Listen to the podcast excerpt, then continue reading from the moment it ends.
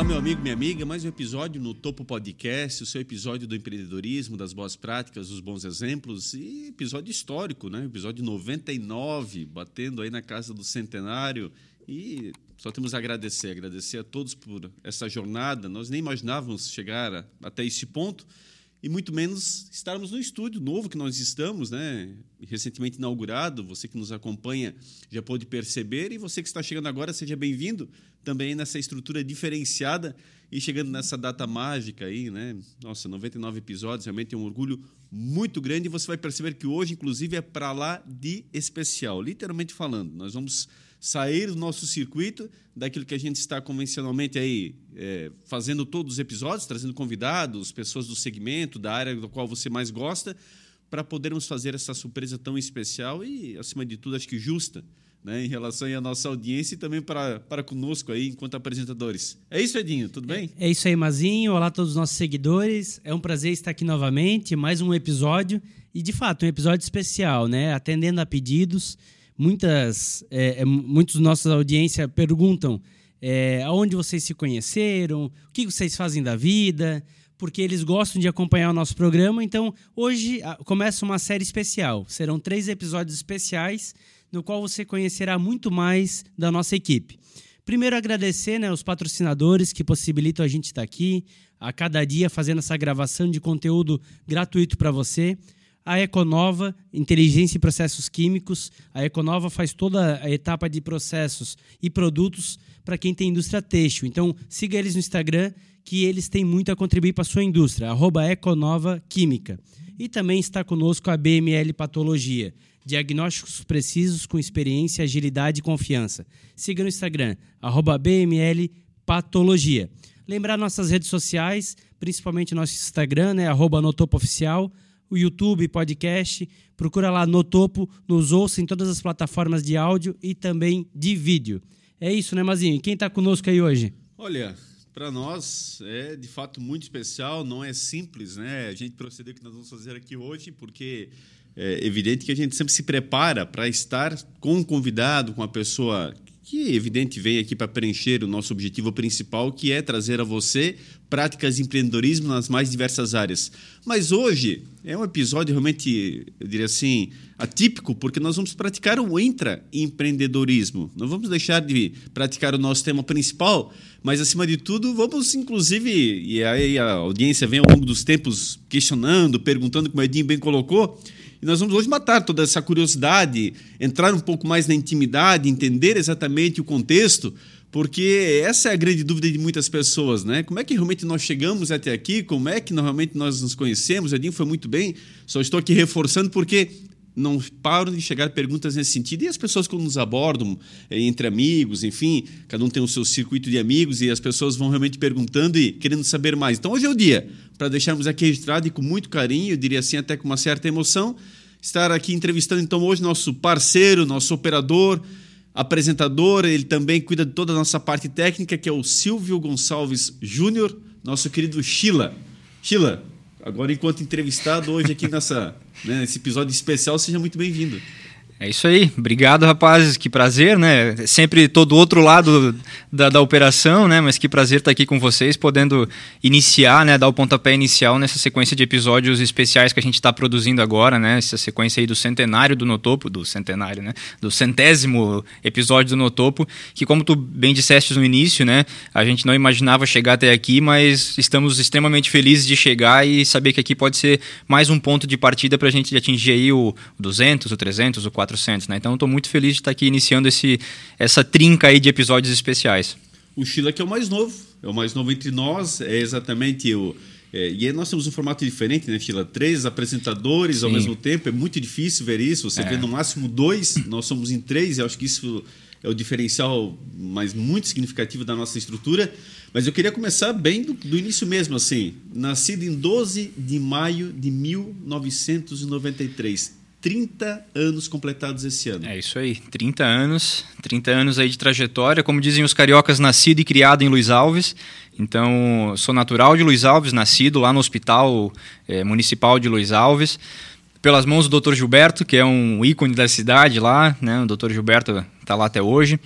É, 30 anos, uma história bem curta, né? Mas a gente já está aí, já trilhou vários caminhos, né? A gente já, eu brinco com a minha esposa que eu já tentei várias coisas, já fiz várias, foquei em algumas porque eram fundamentais para o meu desenvolvimento, para minha carreira, mas já fiz várias coisas. Já a minha carreira atual, já tentei ser músico, já estou no podcast, enfim estou empreendendo junto com vocês aqui com um podcast que acaba sendo uma empresa também. Então eu estou sempre tentando várias coisas, né? E para 30 anos eu acho que eu já fiz bastante coisa até agora, né? Então vamos abordar essas tuas situações em especial aí, que acho que muita gente sequer conhece muita, muita dessas coisas, mas eu, eu, eu queria exatamente pegar dessa parte da infância. O que, que você imaginava quando criança? O que, que você queria ser quando crescesse? Cara, eu, de muito cedo, é, eu venho de uma família, a família da minha mãe, que foi a família que eu cresci, é uma família com muitos músicos. Até hoje eu tenho primos que vivem da música.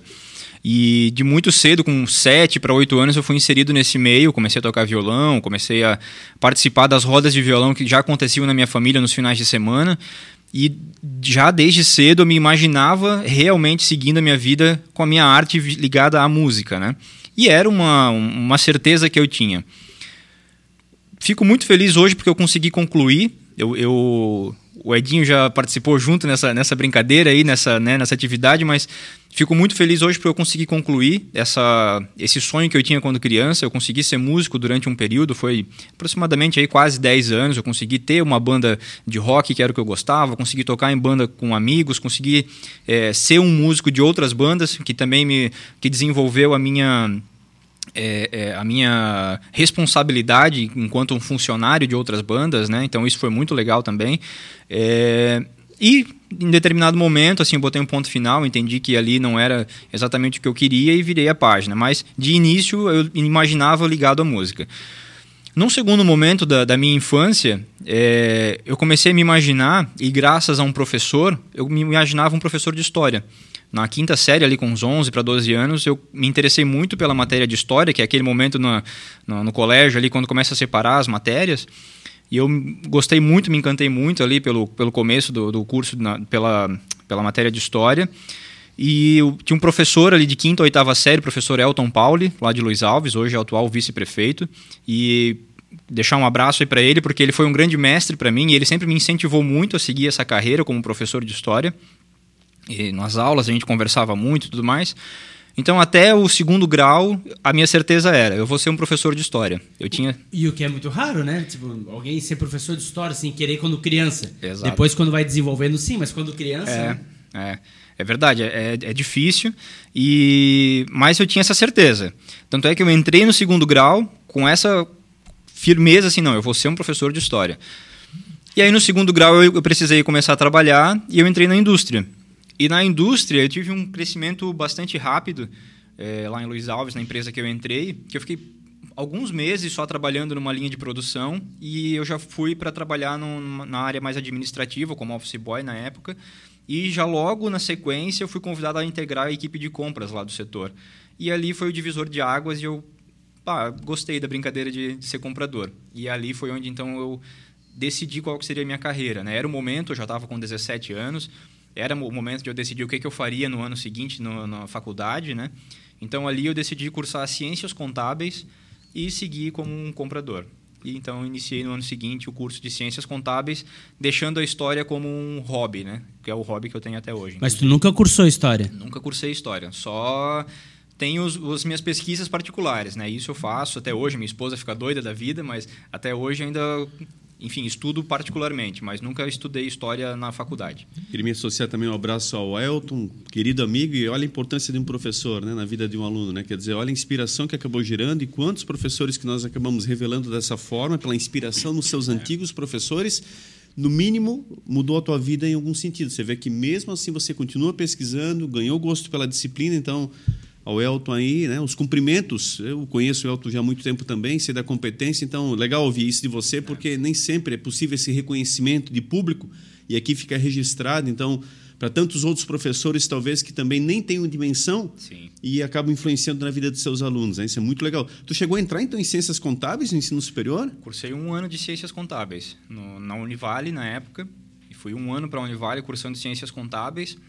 E aí aconteceu um, uma situação que a minha mãe foi morar com o meu padrasto. Eu morava com a minha avó e com a minha mãe, ela foi morar com o meu padrasto e aí foi um momento um pouco mais difícil, eu não consegui continuar a faculdade, aí eu tranquei. E quando eu consegui voltar, aí eu já estava com uma cabeça um pouco diferente, eu acabei mudando para administração. E foi o curso que eu acabei seguindo até o fim. E quando eu me mudei para Blumenau, aí eu vim estudar na Unicelv e na, na Unicelv tinha que escolher uma ênfase para administração, né? E aí eu acabei escolhendo o comércio exterior e foi o que eu segui até o final. Então, a minha formação é em administração com com ênfase em comércio exterior. Perfeito, Edinho. Só é, ia comentar que muita gente pergunta por, é, por que, que vem tanta gente de Luiz Alves no nosso podcast? E aí está um pouco da resposta. Né? O Sheila natural de Luiz Alves, criado em Luiz Alves e que tem todo o conhecimento da cidade. E a gente teve muitos episódios legais de Luiz Alves, né? E muitos por indicação é.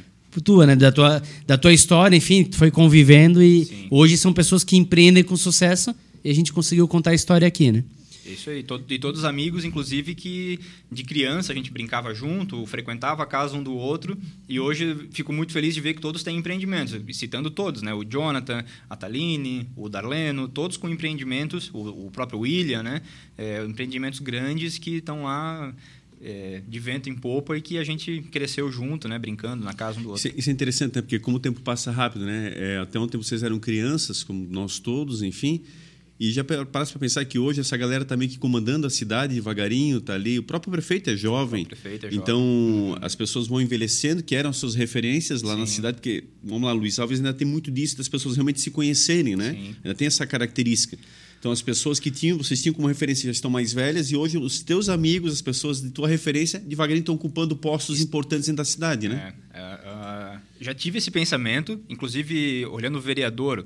Hoje tem alguns vereadores, por exemplo, é, o Lucas Herbes é um dos vereadores que é da minha idade, inclusive é meu primo, estudou comigo né, o segundo grau inteiro e hoje é um vereador muito respeitado na cidade. Olha aí. É, o Rubens, que era uh, o pavãozinho, que a gente brinca, né? O filho do, do pavão, lá de Luiz Alves, ele era da engenharia de, de, de obras da cidade. Me fugiu a palavra certa. Ele era diretor de obras, né? Diretor né? de obras da cidade, obrigado. É, ele é um pouco mais novo que eu, mas diretor de obras da cidade, agora está lá em outro, em outro município atuando. Então, de fato, as, tá, a referência está virando, a minha geração está começando a se tornar referência na cidade, né? E é uma reflexão que eu já tive, assim, e dá um certo arrepia pensar nisso, né? Porque é, é curioso, né? É o tempo passando, É o tempo né? passando, né? exatamente. É. E as pessoas ficando para trás, né? É. É, recentemente, é, só para concluir, né? Recentemente o meu pai faleceu e no cemitério, quando a gente foi fazer o sepultamento, a a fileira que o meu pai foi sepultado, eu conhecia quase todas as pessoas que estavam lá. E isso, quando criança, não acontecia, porque não eram as pessoas que eram do meu convívio. E hoje, passando assim, tu olha, poxa, esse eu conhecia, esse eu conhecia, esse eu conhecia, esse eu conhecia. É estranho. Ô, Sheila, e pegando aí teu amor por história, depois de muitos anos, tu fez alguma coisa com história, né? O Rock History. É verdade. Tem a ver com história? Tem a ver com história. Como é que foi fazer isso aí? Cara, o Rock History, na verdade, teve bastante influência de vocês dois também, porque vocês me ajudaram num pontapé inicial de destravar um lado que eu tinha ainda com áudio, na produção de áudio, né? Eu tive um tio, que foi o Cafu, ele faleceu, inclusive, no dia do meu aniversário, em 2015, um acidente de carro, uma história bem, bem ruim mas ele, ele era um entusiasta, assim, dos meus primos músicos, ele foi o único que se interessou por produção de áudio. Ele, ele fez cursos de, de gravação de áudio em São Paulo, ele era formado, então ele foi o único que foi para o outro lado. Ele não quis ser músico, ele quis produzir. E disso eu aprendi também um pouco. Então, tudo que eu faço aqui hoje é o que eu aprendi com ele. E depois que ele faleceu em 2015, isso foi ficando meio de lado, foi ficando meio adormecido, eu fui deixando e vim morar com a minha esposa em Blumenau e ficou, ficou parado. Quando vocês me convidaram lá para um projeto que a gente tocou juntos em 2018, se eu não me engano, é, foi o, o, momento que eu pensei, pô, eu gosto de fazer isso. Por que, que eu não estou fazendo outras coisas relacionadas a áudio, né? E foi aí então que eu resolvi fazer o Rock History. Eu, eu comecei a, a, pensar como que eu poderia é, falar de música sem precisar necessariamente estar tocando ou estar numa rádio ou tá. E foi no momento em que estava no meio da pandemia com o boom dos podcasts. Então pô os podcasts estourando todo mundo falando de, de, de assuntos assim com entrevistas bem diversificado não tinham ainda não era o momento em que estava se nichando os podcasts. Eu falei cara eu vou falar de, de rock. E aí convidei um amigo E a gente começou o Rock Stories juntos. No, chegou um, ali pelo quinto, sexto episódio, ele entendeu que para ele não fazia muito sentido, ele saiu e eu continuei tocando sozinho. Mas para mim foi o momento de, cara, é o momento que eu vou ler mais, eu vou pesquisar mais sobre as bandas que eu gosto e eu vou poder contar as histórias dessas bandas. Que aí é exatamente isso, esse link que tu fez é perfeito que eu posso linkar a história com o rock, que são coisas que eu gosto, e poder falar, poder produzir áudio, poder fazer todo essa, esse trabalho que, na verdade, se junta aí e, e, e sai o Rock History, né? No fundo é um hobby, mas é, acabou sendo até um negócio, mas é, juntando duas paixões que no fundo talvez você nunca imaginou que poderiam se juntar, é, né? Exatamente, nunca imaginei e, e, se juntaram. Tornou um hobby que eu tenho produzido. Aliás, três paixões: o rock, a história e o podcast, o áudio, produzir. Isso. É, é isso aí. E poder entrevistar, porque daí eu vou me gabar aqui, né? Eu pude entrevistar um, um, ídolo que eu tenho desde lá de trás, desde os anos 2000, que é o Luciano Granja, que hoje, né, a gente já brincou aqui várias vezes, ele é guitarrista do Armandinho. Mas nos anos 2000, quando eu conheci o Luciano Granja, né, assistindo DVDs, ele era guitarrista dos Engenheiros do Havaí, que é a banda que eu mais gosto, que eu mais escuto. E pelo Rock, o Rock Istro me possibilitou entrevistá-lo. No meio da pandemia, a gente fez uma, uma call e eu gravei essa entrevista, tá lá no canal, tá, né? Foi feita entrevista com ele, ele foi super atencioso, foi uma entrevista muito legal. E que hoje a gente né, conversa ali pelo Instagram. Ele, quando esteve em Blumenau com o Armandinho, agora na última passagem, a gente saiu para tomar um chopp. Então, realizou um sonho que eu tinha de criança. Então, o Rock History, para mim, é, é, um, é um xodozinho que eu tenho no coração, porque ele me possibilitou unir esses essas três paixões que tu citou e ainda entrevistar um ídolo que eu tinha de criança e que eu espero poder entrevistar outros grandes ídolos ainda, né? É, assim que for surgindo as oportunidades, mas só esse para mim já o Rock History já está fechado com chave de ouro, né? Chile, para a galera acompanhar, quem tem mais interesse, como é que faz, quando é que saem novos episódios, como é que funciona? Novos episódios está bem difícil, porque o tempo é curto, né? A gente acaba fazendo várias coisas. É... Mas eu tenho, tenho a página no Instagram, chama Rock History, arroba Rock History Oficial. E tenho a página no YouTube, que também é Rock History Oficial. Para acompanhar lá, eu posto alguns cortes tocando, alguns vídeos tocando contrabaixo, que é o que eu venho estudando também.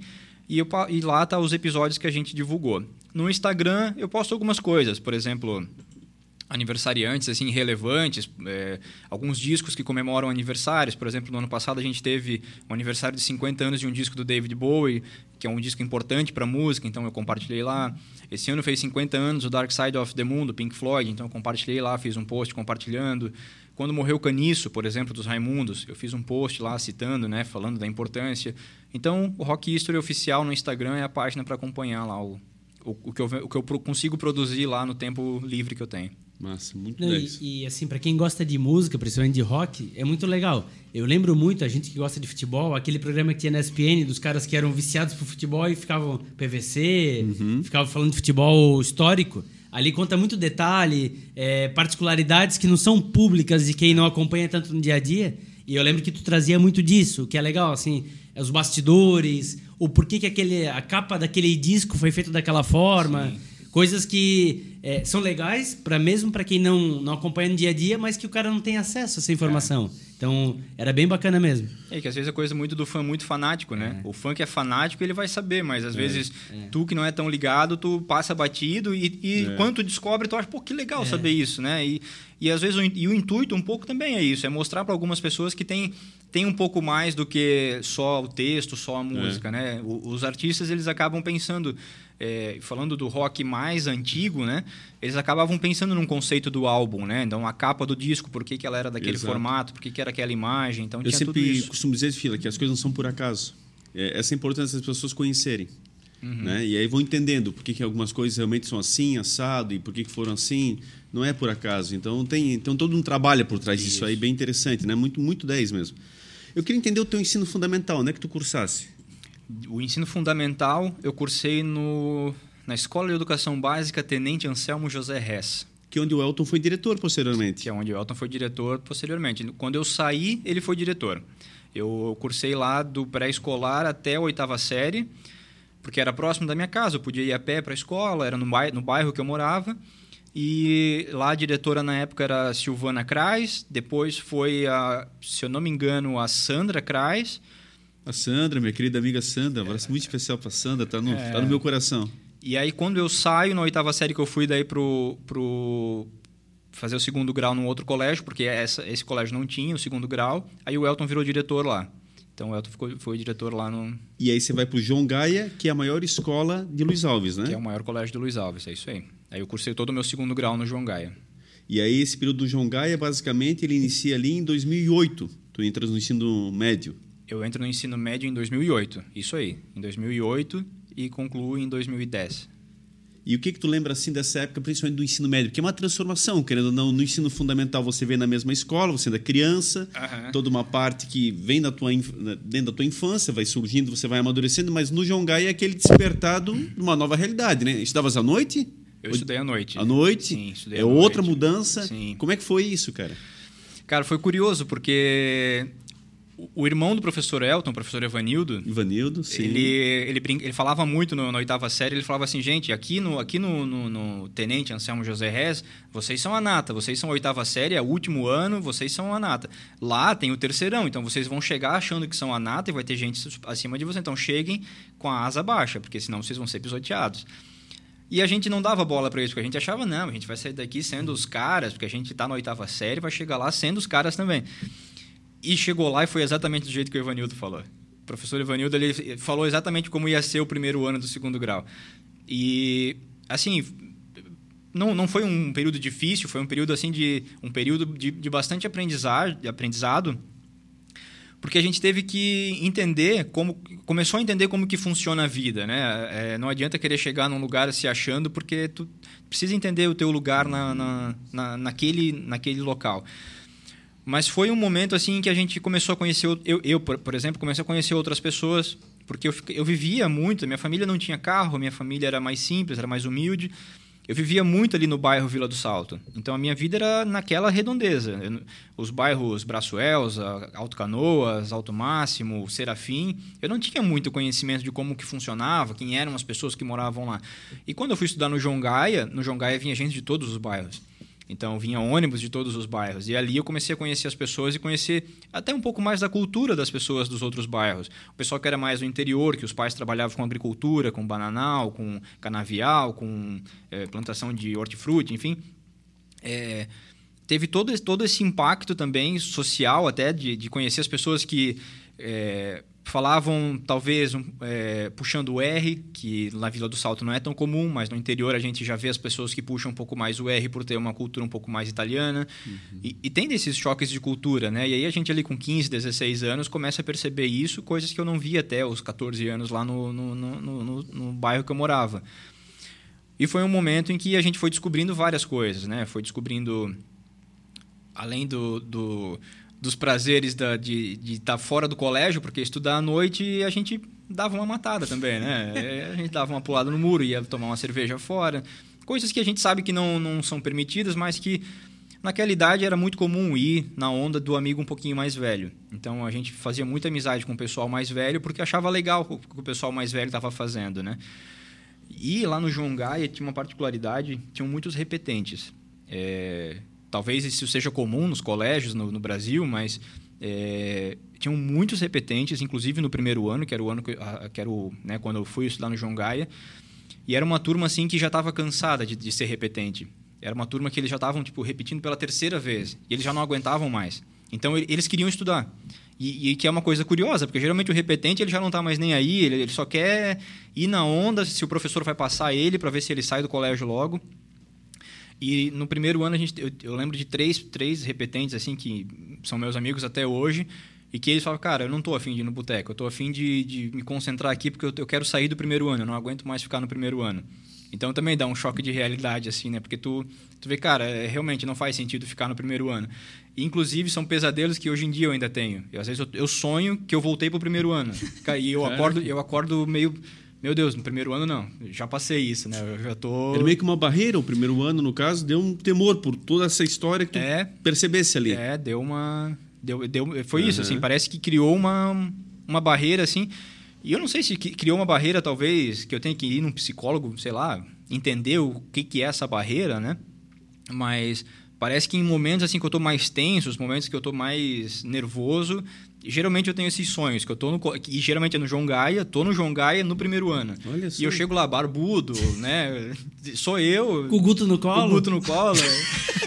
Veio com o Simpson assim, né, cara? É. Já sabe o que vão fazer no aniversário dele? Vão decorar aqui tudo igual uma sala de aula. Primeiro ano. Passar o primeiro ano. É, é. Halloween. Ele abrindo a porta, seu desespero. Interessante isso, né, cara? É muito interessante, né? Tu vê? É. Passa-se os anos e tu tens essa lembrança na memória. Tem essa lembrança. Quando dá alguma coisa que te deixa uma situação mais difícil, tu, tu vem nesse tipo de, me- de lembrança. Eu, eu costumo ter esse tipo de, de, de pesadelo, é pesadelo, né? Porque Sim. eu acordo assustado, então é pesadelo. Mas passasse bem do primeiro ano? Cara, então, o primeiro ano não. Entendeu porque é um pesadelo? Não é, não é. É, é ruim. é, eu nem vou falar a frase porque o momento que a gente está passando na cidade não é bom, mas é, eu passei apertado o primeiro ano.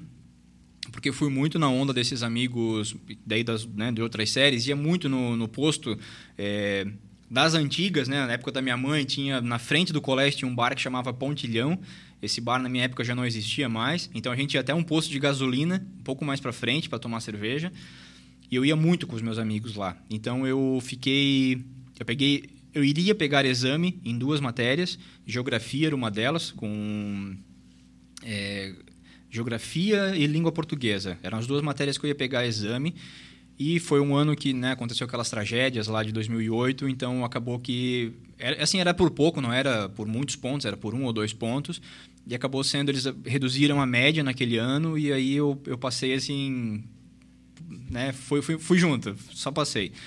E os outros dois anos, aí o segundo ano foi, fui bem, e o terceirão, daí o terceirão eu participava muito ativamente do, do pessoal que organizou o baile de formatura e tudo mais, e ali eu também me perdi um pouco, porque daí eu me achava... é, eu me achava mais importante do que eu realmente era.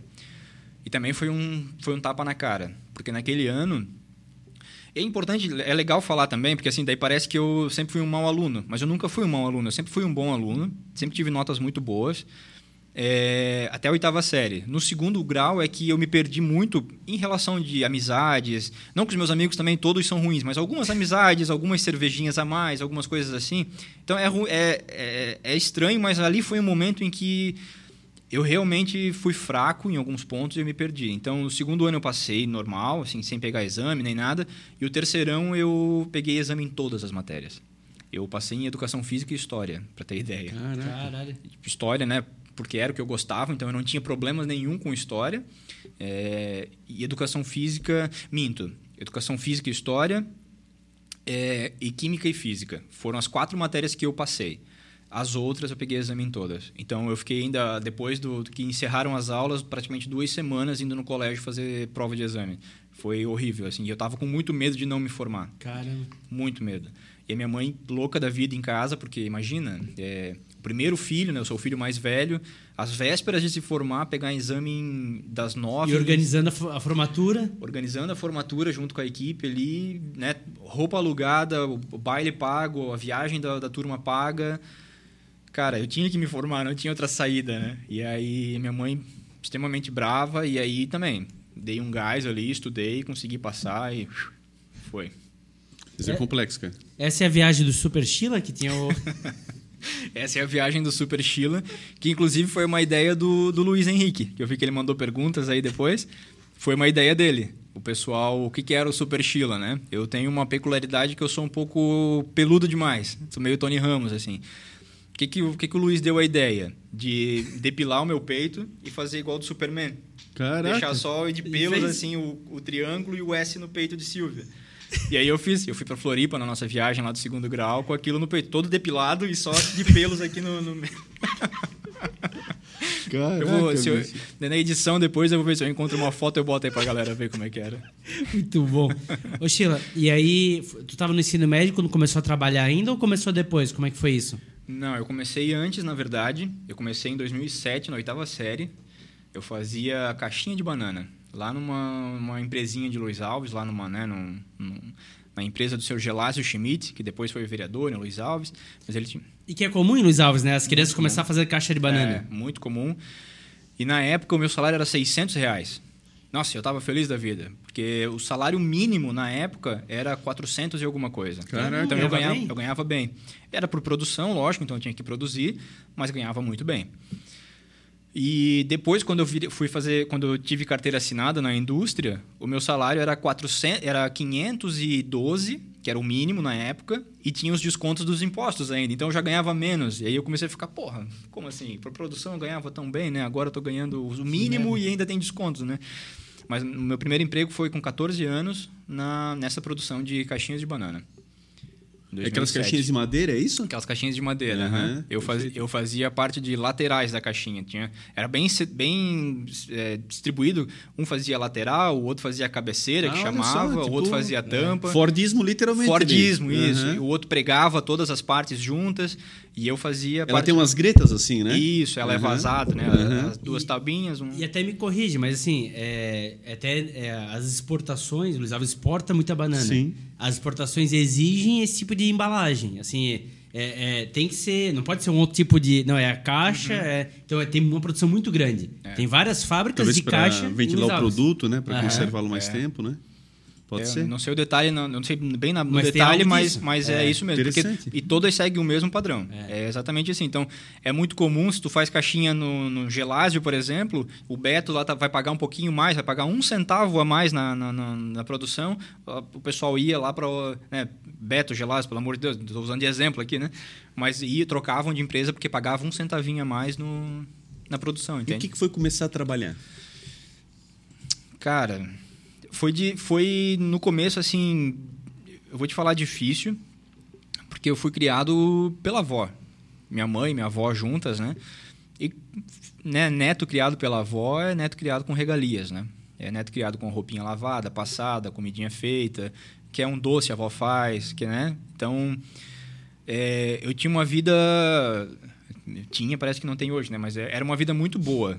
Era uma vida Sim. excelente, era uma vida de mordomia para uma, uma família simples. Então, eu tinha tudo do bom e do melhor. E começar a trabalhar, eu comecei a. Além de, de sair daquela zona de conforto, que eu ia para o colégio de manhã, na oitava série, e à tarde eu ia trabalhar, começou então, oh, peraí, tu tá ganhando 600 reais, então toma uma continha de energia aqui para tu pagar agora. Então, comecei a ter responsabilidade também. É, e no começo foi difícil para mim assumir essa responsabilidade. É, eu, eu tenho tive um pouco de um pouco de, de resistência, assim, de entender, não, mas esse dinheiro é meu. E não, e não compreendia que era um dinheiro que poderia ser da família para melhorar a estrutura da família, entende? Que é algo que eu quero ensinar para o meu filho que não, é, é nosso, vamos trabalhar juntos, né? Uhum. Mas na época eu tive muito essa resistência e eu acho que talvez eu poderia ter ajudado muito mais do que eu ajudei. E me arrependo muito disso, por isso que eu quero ensinar esse tipo de valor para o meu filho desde muito cedo, porque na época, assim, eu peguei uma conta de energia bravo para pagar e pagava bravo. E foi a, é, é, uma das contas que eu paguei, assim, até sair da casa da minha avó com 23 anos. Mas re, representou, hoje olhando para trás, assim, representou isso, a começar a criar responsabilidades. E, e entender que eu precisava realmente fazer para receber. Então, eu ia lá, trabalhava, recebia, mas eu tinha algumas, algumas obrigações a cumprir também. Então, aquele salário todo que eu recebia não era só para mim, né? eu precisava primeiro cumprir com as minhas obrigações ali financeiras. Aí eu comecei a eu gostava de música, fui lá comprei uma guitarra. No mês seguinte fui lá comprei um contrabaixo. No mês seguinte fui lá comprei uma caixa de som. No mês seguinte faltou dinheiro para pagar as prestações. E aí, como é que faz? Aí não tinha o que fazer. Aí vende a guitarra, aí vende a caixa de som, aí entende? Aprende na dor. Aprende na dor, exatamente. Então, foi isso. Foi o senso de responsabilidade, foi o principal nessa, nesse pontapé inicial, porque eu vinha de uma vida bem nesse sentido, do criado por vó, né? Criado por vó, tem sempre do bom e do melhor, né? E nessa época aí você começa a despertar para essa questão da independência? Você já muito jovem pensava, daqui a pouco eu vou morar sozinho, eu vou sair. Como é que funcionava a tua cabeça nesse sentido? Pensava. Eu já pensava, sim, em morar sozinho. É, a minha mãe sempre foi muito protetora, ela não gostava da ideia de eu morar sozinho. Mas eu já pensava assim em morar sozinho, mas eu tinha muito medo. Eu sou eu, eu tenho uma resistência a mudanças e eu tinha muito medo disso de morar sozinho e não dar conta do recado. E aí pelos meus 20 anos, eu decidi que eu ia eu ia me mudar. Eu estava decidido. E eu tinha até destino já. Eu ia embora para Curitiba. Olha só. Eu tinha um amigo que ele tinha ido para Curitiba e tinha dado certo. Ele estava lá, estava super bem. Hoje, hoje esse amigo voltou para Luiz Alves. Mas ele estava super bem em Curitiba ele falou, cara, e eu conversando com ele assim na época pelo MSN, eu falei, cara, como é que é aí? Tem oportunidade? Dá para ir e tal? E eu já estava já trabalhava em compras, eu já estava fazendo faculdade, eu já estava com a vida me encaminhando para alguma coisa, sabe? Ele falou: não, cara, vem para cá, eu arrumo um emprego fácil aqui, talvez não na tua área ainda, mas daqui a pouco consegue. É, vem para cá. Aí eu ia morar na, no apartamento que ele morava por um tempo, até eu conseguir um para mim, e eu ia para lá. E aí, aos 45 do segundo tempo, eu desisti porque eu entendi que eu não ia conseguir ficar lá em Curitiba isolado da minha família, da, né, tá lá sozinho, e se desse alguma coisa, quem é que ia me socorrer? Porque em Luiz Alves eu tinha toda uma cadeia de ajuda, que qualquer emergência eu podia contar com a minha avó, com a minha mãe, com primos, com tios, com, enfim, minha família toda de Luiz Alves. Então, a ajuda não faltaria, né? Fora os amigos, enfim. E aí eu, não, peraí, eu, tem alguma coisa errada, não tá certo eu ir para lá. E aí acabei não indo. Mas eu tinha já uma decisão, inclusive pelos 20 anos, de ir embora para Curitiba. Loucura, né? Porque é, isso é muito comum no norte e nordeste, onde eles não conseguem emprego é. e vêm para o sul tentar a vida. Mas no teu caso não é? Tu tinha não. emprego, tu estudava, era algo. É, tinha emprego, tinha família estável, não era uma família louca, era uma família muito estável. Então é, é estranho, mas eu tinha muito esse senso de independência e eu queria ter essa experiência. E aí, naquele momento, foi o que materializou. Mais tarde, é, já namorando com a, com a minha atual esposa, eu cheguei a cogitar de vir morar em Blumenau sozinho. E aí ela falou: Não, se tu vier, eu vou morar contigo. E aí a gente está junto até hoje, morando juntos. Então, acabei não tendo experiência de morar sozinho, mas já logo na sequência eu né, vim morar em Blumenau, enfim. Mas aí já acompanhado com a, na época, a namorada e hoje minha esposa. Se eu te perguntar, a Liliane é de Luiz Alves? Não, a Liliane é de Blumenau. Vocês se conheceram onde? A gente se conheceu por amigos em comum. Uh, a gente tem um amigo que trabalhou junto, trabalha até hoje lá na, na empresa, né? O, o Matheus, Matheus Luciani. Ele tinha uma namorada que trabalhava junto com a Liliane, na, aqui na Unimed, em Blumenau, lá na Ponta Aguda. E aí, numa conversa, assim, meio que elas brincando, ó, oh, tem um amigo para te apresentar, ou algo assim, e, uh, e marcaram o encontro. É, não sei exatamente como que chegaram nos finalmente, mas marcaram um encontro meio eu e a Liliane, e a gente se encontrou aqui na Tapioca, um domingo à noite, meio encontro marcado, assim, é, é, é, foi um encontro de, que foi arranjado, né? Não marcado, encontro arranjado. A gente se conheceu ali, conversou, isso foi em mais ou menos setembro de 2015. Se conversou ali, se conheceu tal, e, e não se falou mais. Né? Trocou, trocou WhatsApp, Facebook na época. Mas ela estava finalizando a faculdade de enfermagem. E ela estava na fase de terminar o TCC e apresentar. E além disso, ela ia fazer uma viagem para visitar o irmão dela fora do Brasil. Então ela estava num turbilhão de coisas, assim, num semestre só. E ela não estava com a cabeça para namoro, relacionamento. Então ela meio que me deixou de lado. A gente se conheceu nesse nesse encontro arranjado de amigos em comuns que a gente tinha, que coincidiu de ser um que trabalhava com ela, outro comigo e nos apresentaram, né? E aí no ano seguinte, então, que a gente meio que voltou a se falar e aí seguiu e está até hoje. E aí começou o namoro. E aí começou o namoro. Ela é mais velha do que você? Em meses. Ela, meses. Faz, ela faz aniversário em fevereiro e eu faço em maio. Perfeito. É, mas tem a mesma idade. E aí, basicamente, continua morando em Luiz Alves um, um, período ainda, vocês namoram, ela em Blumenau, você em Luiz Alves. Ficou alguns anos nessa, nessa situação? Ficou um ano praticamente. Um ano só? É, porque ficou um ano e meio. A gente começou a namorar ali em janeiro de 2016 e em julho de 2017 foi quando nós nos mudamos para o apartamento que a gente mora hoje. Então deu um ano e meio de, de namoro, cada um morando com seus pais ainda, eu em Luiz Alves e ela aqui, nesse indo e vindo. Ela ia para Luiz Alves de como dava, com o Rainha, o Edinho deu carona algumas vezes, é, tinha uns outros amigos que iam para lá também e davam carona para ela. Eu vinha para cá também com bastante frequência. Eu tenho meu cunhado que mora aqui, que ia visitar minha irmã na época, também dava carona um ano e meio nesse vai e vem até que a gente foi morar juntos. E o que mais para ti foi diferente sair do Luiz Alves e morar em Blumenau? O mais diferente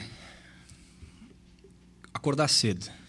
Distância. acordar cedo é brabo para mim. Eu sou eu já conversei com uma colega que ela é meio ela, ela lê mapa astral assim, ela tem uma viagem assim, e ela fala que está muito relacionado ao horário que eu nasci. Eu nasci 21 e 45. E eu sou muito noturno.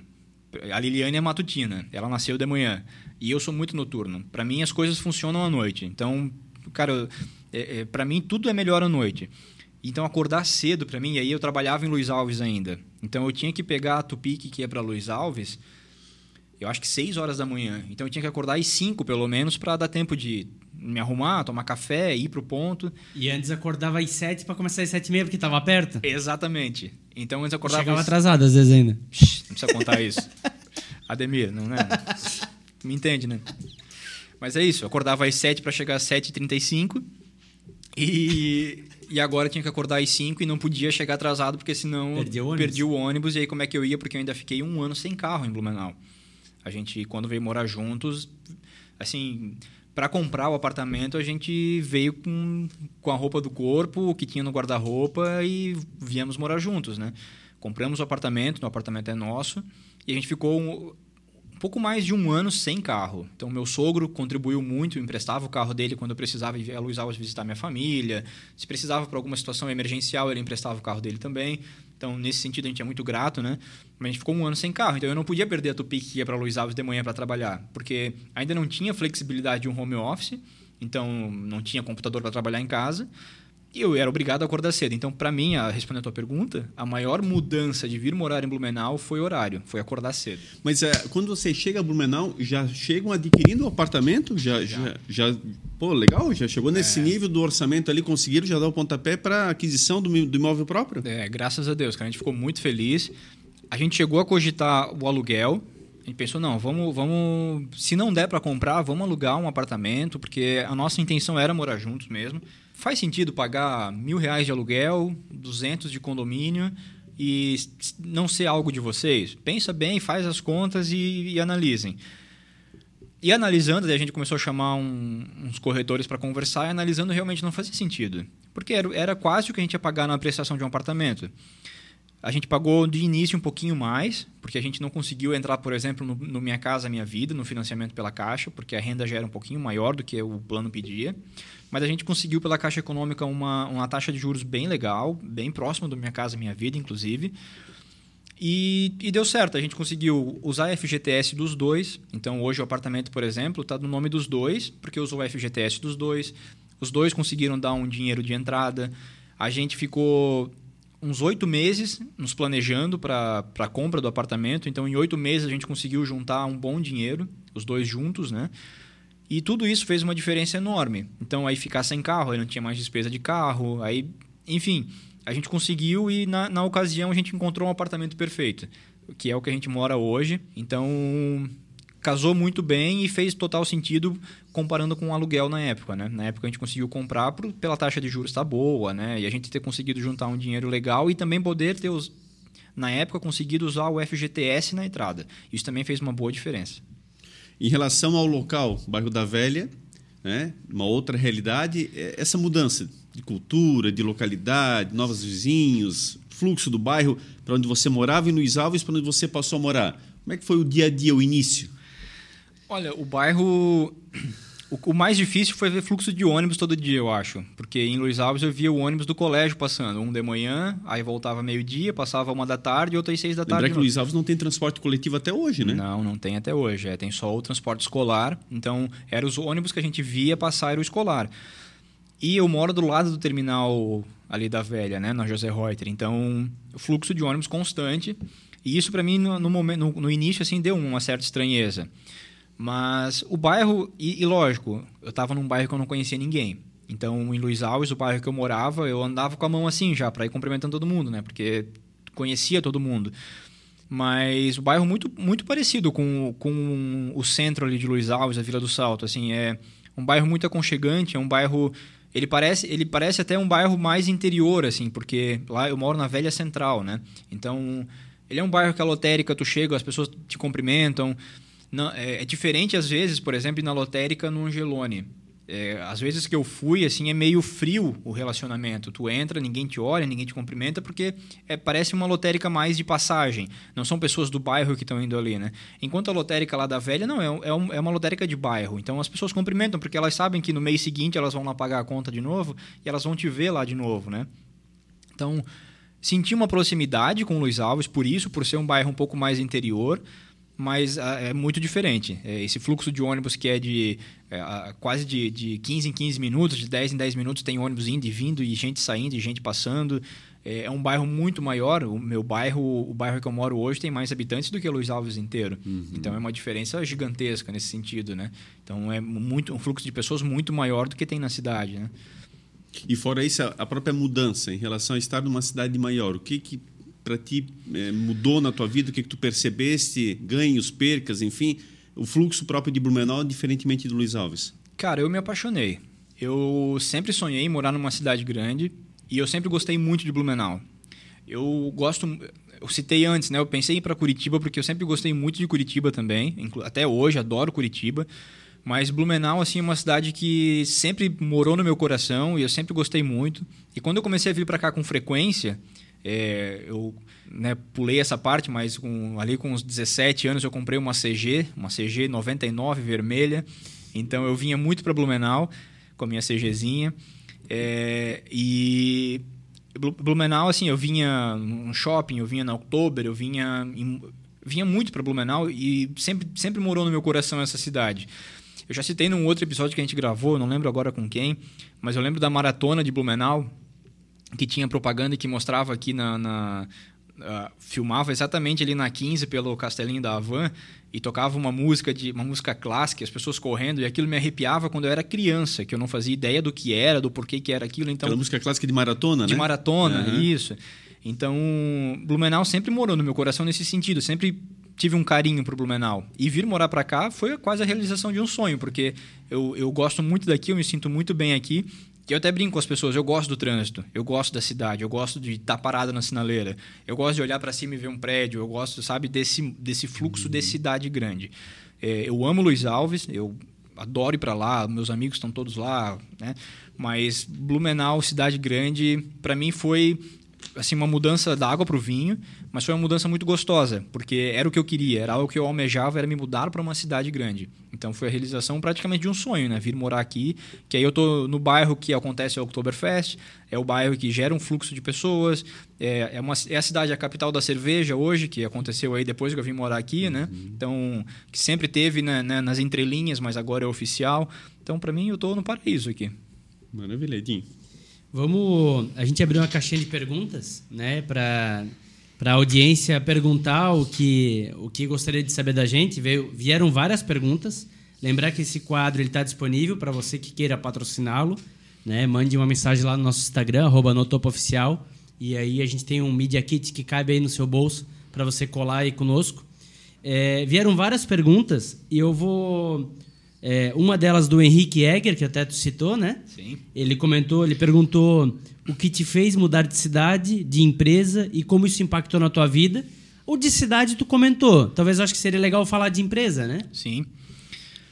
O trocar de cidade trocar de cidade foi isso. Foi a oportunidade de vir morar com a minha esposa, né? A gente encontrou um apartamento aqui. Eu não comentei, mas ela também não queria ir morar em Luiz Alves, então também foi um fator importante, né? Já que ela não queria ir para lá, eu precisava vir para cá. Foi livre, espontânea pressão? Isso, é, foi livre, espontânea pressão.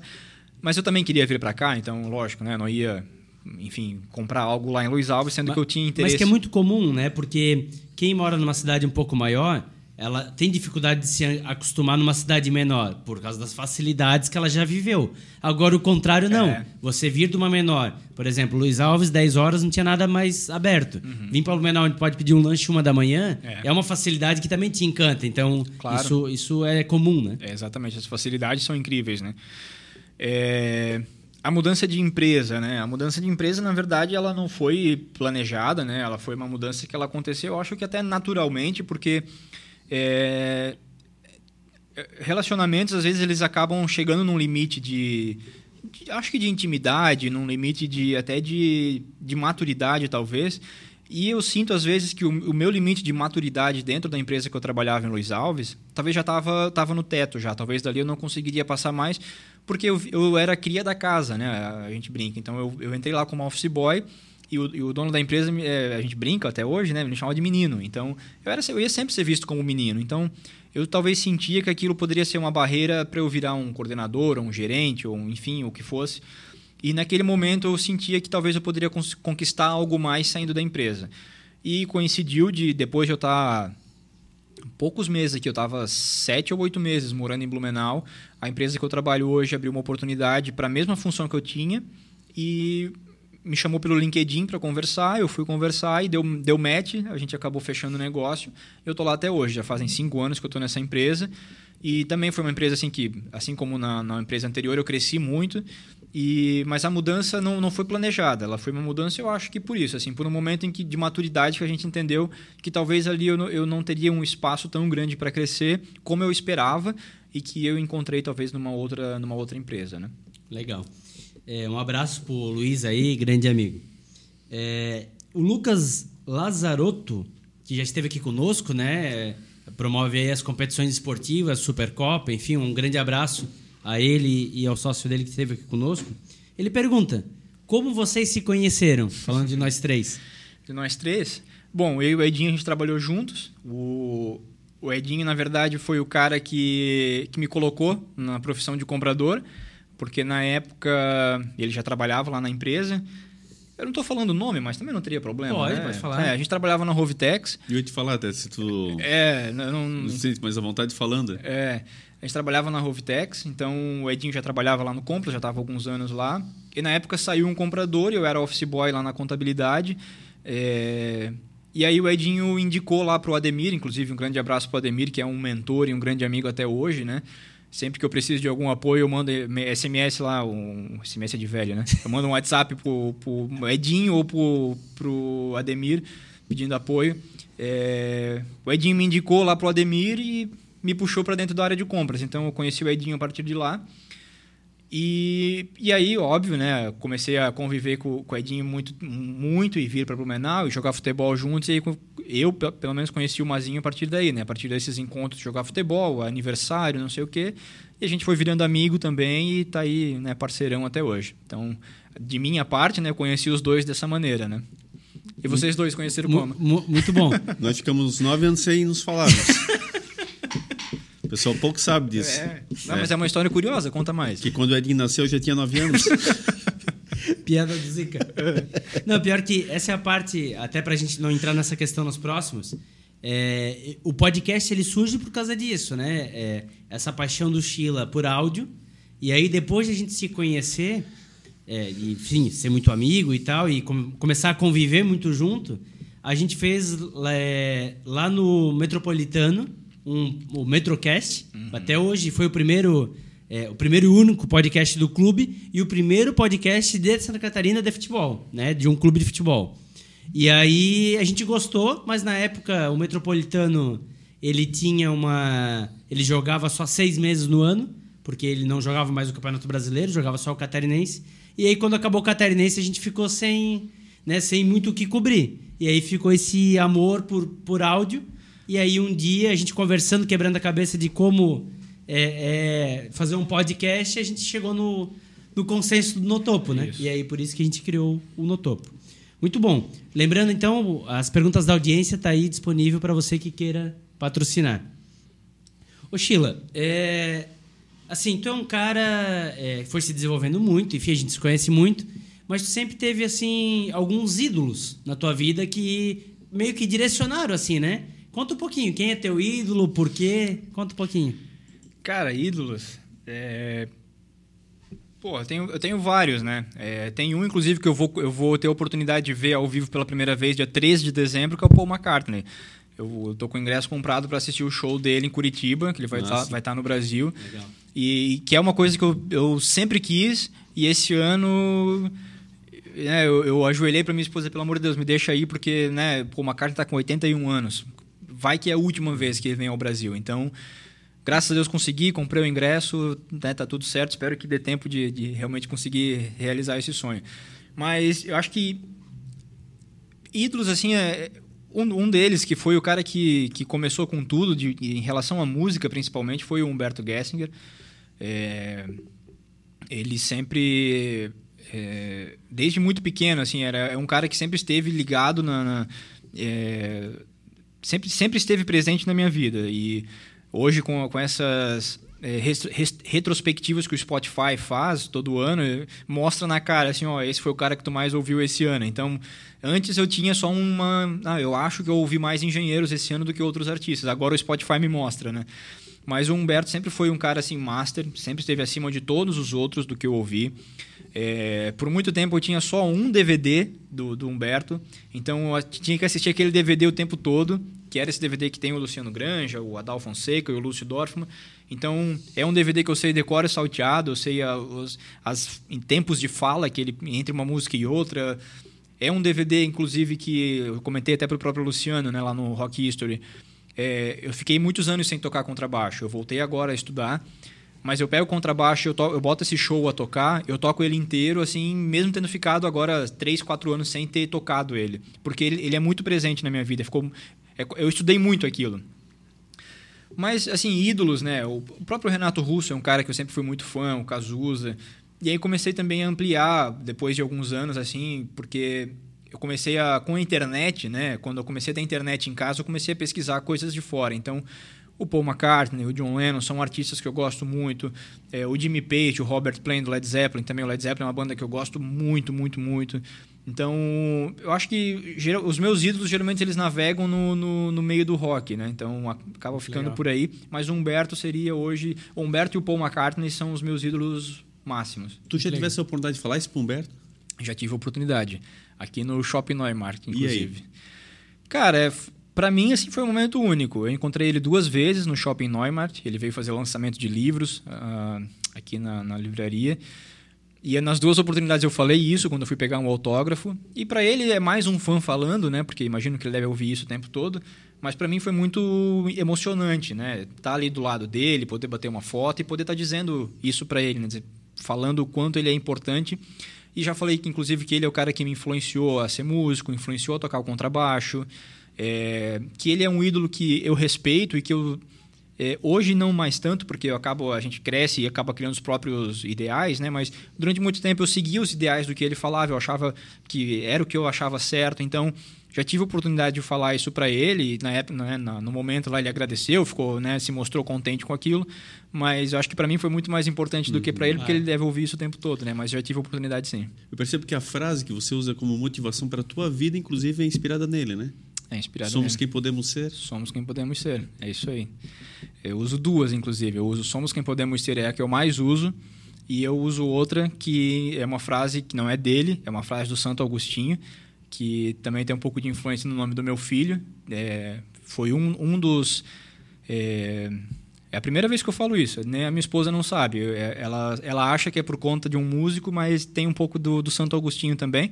O nome do meu filho é Augusto. E a medida de amar é amar sem medidas. Eu uso essas duas frases assim sempre que eu, que eu preciso. Estou em dúvida no que uma frase para usar em algum momento.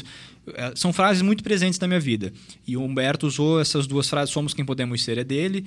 A medida de amar é amar sem medidas. Ele usou em uma música, mas é do Santo Agostinho. Pegando esse gancho, és um cara religioso? Eu sou religioso, eu sou católico.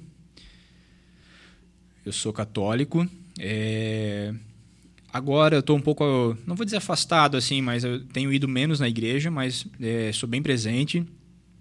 Porque até por tocar, por auxiliar dentro dos compromissos da igreja, né? Então, é, sou muito presente dentro do, do, meio dentro do meio religioso no, com a igreja, tá? É, Toquei bastante tempo aqui na Catedral São Paulo Apóstolo. Tinha um grupo junto com o Lino, com a Beth, com, com a turma ali. A gente tinha uma banda que a gente tocava aqui na, na Catedral. O último domingo do mês a gente tocava, era muito bacana. Eu gostava muito daquela vibe, porque eles eram pessoas incríveis. O Lino, por exemplo, é do Lino Orquestra, uhum. então é um uhum. músico espetacular. Da banda Cavalinho, da que banda Cavalinho, né? hoje da Herr Schmidt. Então, é um músico maravilhoso. E eu tive a oportunidade de estar tocando lá desse, desse e um dessa ser pessoa. humano fantástico, inclusive, né? E um ser humano fantástico. Inclusive, gostaria de trazer ele aqui. Já fiz o convite para ele, né? Eu espero que em breve ele consiga. É...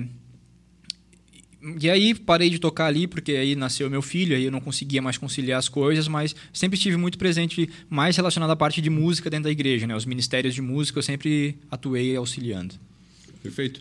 Ah, para quem não sabe, mas o- no, no antigo Twitter, né, atualmente aí o X, aí o perfil do Sheila é o Sil com dois L's underline vinho. É isso Que aí. junta meio que Silvinho. É isso aí. né? Explica um pouco aí. Penso que tem a ver com música também, né? Tem a ver com música.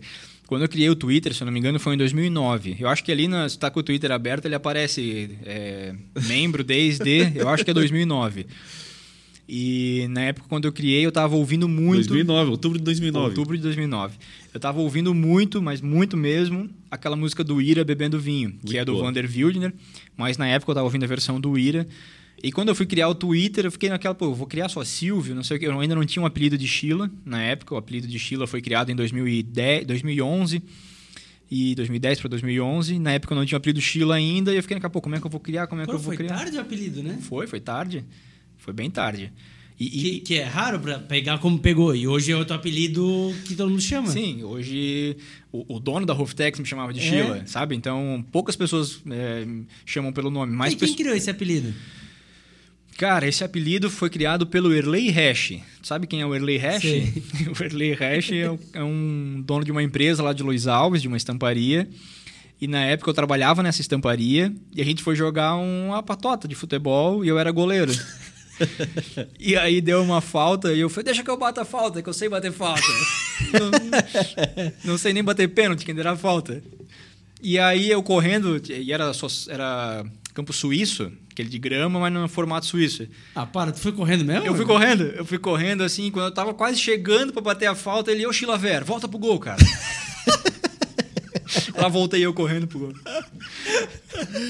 Achei que tu ia falar que bateu e fez um golaço. Não, para, né? nem, nem encostei na bola, só corri meio campo e voltei meio campo. Ah, cara, o Erley. E aí foi o Erley que deu esse apelido, Chilaver, mas ele falou de bobagem, assim, porque eu, eu quis bater a falta. Assim como ele poderia ter dito Rogério Ceni e ter virado Ceni, meu apelido, sei lá. Ele falou, Chilaver, volta pro gol. e na época eu nem sabia quem era Chilaver. Eu fui descobrir depois, porque daí eu fui pesquisar. E aí voltei pro gol e no outro dia na empresa, tipo, começava às 5 da manhã. No outro dia na empresa. É, isso foi 2010. No outro dia na empresa, o, o, sei lá, o encarregado lá, o Chilaver, vem cá. Aí o outro Chilaver, é, o Arley falou ontem Chilaver, eu achei massa. E aí começou Chilaver, Chilaver, Chilaver. E eu não entendi, então não dei muita bola. E aí, um dos caras que trabalhava nessa estamparia, e aí já logo saí dessa estamparia, eu fui pra Rovitex, e um dos caras que trabalhava nessa estamparia ia no ônibus da Univale, quando eu comecei a fazer faculdade em 2011. E aí, quando eu entrei no ônibus o primeiro dia, ele, ô, Chilaver. E aí o pessoal, Chilaver? Ele, é, o Chila. E aí, falei, porra, cara, fazia meses que ninguém me chamava de Chilaver. E aí começou, aí ele abreviou pra Chila, porque Chilaver deve ficar meio comprido. Meio como de Arrascaeta. É. Aí abreviou pra Sheila, a Sheila. Sheila. Daí alguém, por que Sheila? É de chinchila? Porra, aí eu fiquei putaço. Meu, Aí eu, pega. Aí eu fiquei puta. Falei, nah, toma no. aí Chinchila não, chinchila não, chinchila não, puta. Aí começaram. Aí aí veio o lance da foto do ano anterior do, do, Do Super. do Super, que daí lembraram que eu era peludo. Não, é peludinho, é o chinchilinha, não sei o quê. Meu, aí eu fui ficando bravo, bravo. Estamos aí em 2023 e é Sheila meu apelido até hoje. Não, e, e virou, né, meu? Teu usuário, vira tudo, né? Virou tudo, virou tudo. É o que eu uso pra tudo hoje é Sheila. Vamos lá. Mas foi isso, foi de ter ficado puto, mas começou com isso por Chilaver e abreviaram pra, pra Sheila. Mas eu tava você respondendo, inclusive, que deu tônica para essa pergunta, a Isso. questão do, do- E aí o Twitter foi isso. É, eu tava num, num momento assim meio introspectivo, ouvindo, bebendo vinho lá com o Ira e que- criando o Twitter, porque era uma época em que eu tinha um computador desktop. Então, e aí olha, a, form- o form- a formatação. Era um desktop, um monitor é, na época da Lenovo. Lenovo começando no Brasil ainda, o monitor já era não era aqueles caixoto, caixotão, LCD? LSD, Lenovo. E eu achava ridículo esse nome Lenovo, mas era bem barato, então eu comprei Lenovo. a Lenovo substituiu a IBM no Brasil. Ah, é? Não sabia. Uhum. Lenovo, que massa isso. E hoje o teu note é da Lenovo. Meu Note da Lenovo, que inclusive eu comprei de ti. É verdade. E aí, é, tudo isso ligado numa mesa de som, com duas caixas em cima aqui, a caixa de som de, de, de rádio, ligado no- na mesa de som, cara, dava uma sonzeira do caramba. Minha avó ficava doida, casa de madeira, E tomando um vinho? tomando um vinho. Ah, Pra você ter ideia, sabe essas garrafas de vidro de uísque que contém filme assim, que os caras têm aquela tampa, tem os copinhos igual a garrafa? Eu comprei um desse e eu botava uísque no meu quarto. Uísque no meu quarto, vinho e tal. E Dale. lá ficava, o louco da, da cachaça. Chama a mãe que o pai tá doido. Chama a mãe que o pai tá Eu doido. lembrei do dia que a gente ia pra Shed, não sei pra onde. Aí eu... eu levei o Paulito junto. Um abraço, Paulito.